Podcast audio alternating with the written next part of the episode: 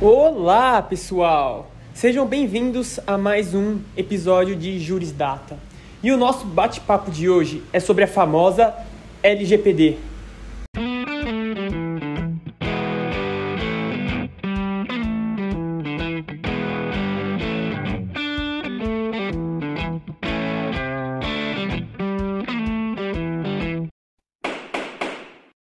Como Kevin falou, hoje vamos falar sobre a Lei Geral de Proteção de Dados Pessoais, que nada mais é a LGPD, que entrou em vigor neste mesmo ano de 2020, mas que anda trazendo muita, é, muitas dúvidas entre a população brasileira.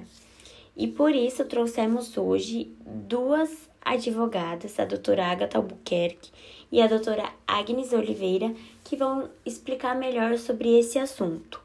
Então, a LGPD veio para regular as operações de coleta, tratamento e armazenamento de dados pessoais e sensíveis realizados no Brasil.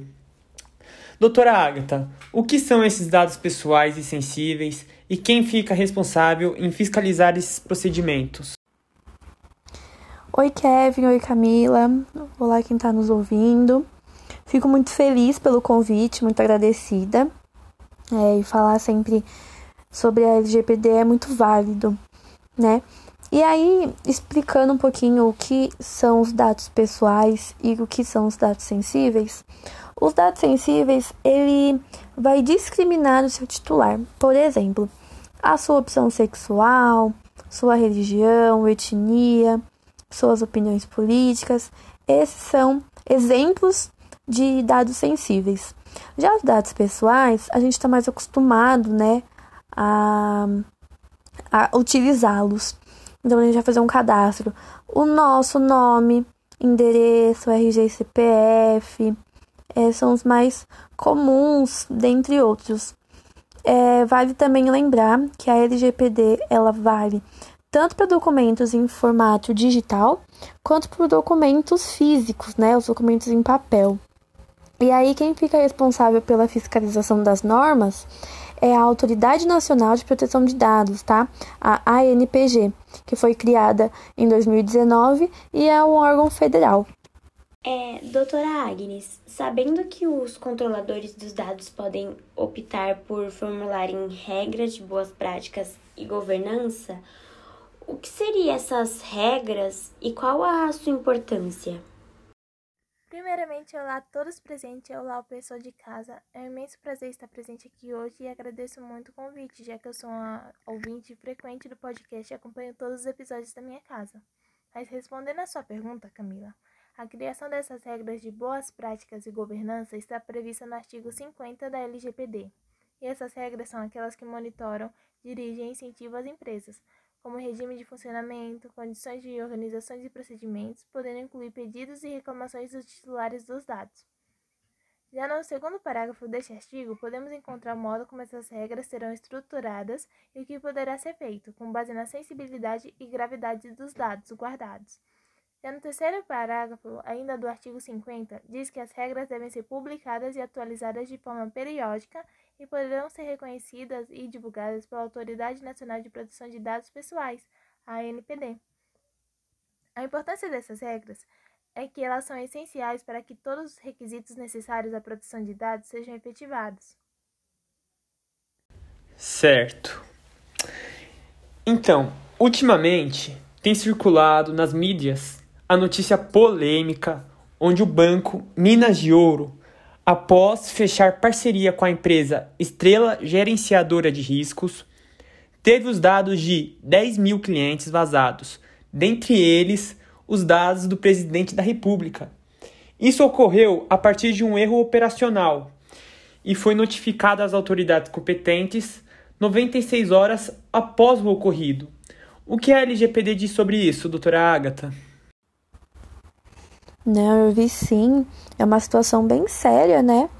É, ninguém quer ter os seus dados divulgados, mas infelizmente a gente sabe que eles acontecem e é por isso que a LGPD tá aí para proteger quando isso acontece. Mas sobre a pergunta, no artigo 48 da LGPD, no parágrafo 1 tá lá escrito que a comunicação ela deve ser feita em até um, em um prazo razoável, diferentemente da lei da Europa, eles dão um prazo de 72 horas.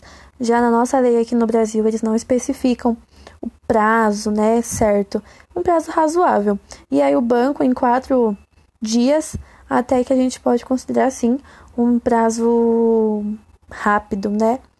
E aí, voltando ao artigo 48, quando eles fizerem essa comunicação, tem que ter no mínimo descrito a natureza dos fatos, é, o que foi divulgado, quem são as partes, e aí também explicar o motivo da demora caso esse prazo seja estendido. E aí eu vi também que a empresa Estrela, ela se manifestou sobre o que aconteceu, né, que o motivo tenha sido um erro operacional e uma falta de desatualização.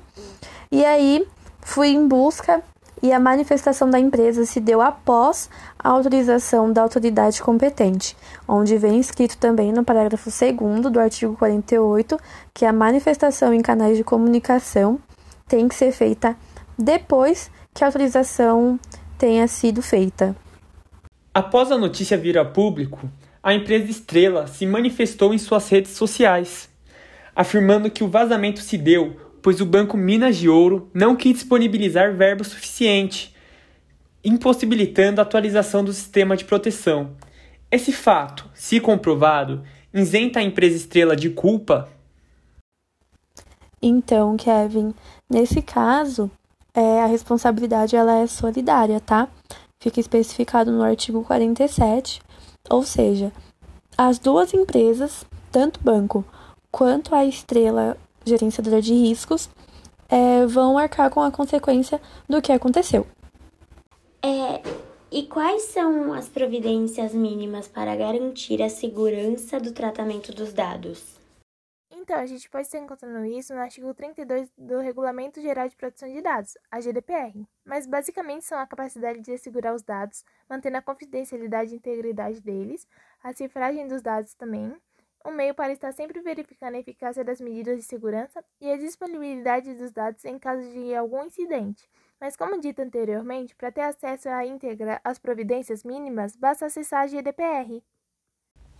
Certo. As empresas, elas têm autonomia para escolherem os padrões técnicos que elas acharem mais conveniente para a proteção dos dados dos seus clientes ou precisam seguir algum padrão, doutora Agatha? Não, elas têm sim essa autonomia, até porque a gente sabe que às vezes uma técnica que serve para determinada empresa não serve para outra, né? Cada uma vai se adequar de uma forma. É, mas essas técnicas elas são estimuladas pela autoridade nacional e vem assegurada pelo artigo 51 da Lei Geral de Proteção de Dados. Então, gente, eu quero agradecer a presença de todos das advogadas aqui presentes para poder esclarecer um pouquinho sobre esse assunto e de vocês, ouvintes que estão nos escutando. É, então, muito obrigada pela presença e até o próximo podcast. Eu que agradeço pelo convite e, como eu disse, foi um prazer estar aqui hoje. E qualquer coisa, se precisar de mim para um próximo episódio, eu com certeza irei participar e posso ajudar a tirar qualquer dúvida sobre essa área linda que é o direito. E nas minhas redes sociais tem bastante informações sobre a LGPD, então pode me seguir lá. Novamente eu agradeço o convite, a participação. Fico muito feliz. É, me coloco à disposição para quem quiser tirar novas dúvidas. Podem me seguir nas redes sociais. E até uma próxima. Então é isso. É, espero que tenha ficado bem explicado algumas partes da LGPD. Não deu para falarmos da LGPD inteira, por ser uma lei muito extensa. Mas obrigado, doutoras, por terem vindo participar do nosso podcast. E se vocês quiserem saber um pouco mais sobre o trabalho delas, sigam-nas no Instagram.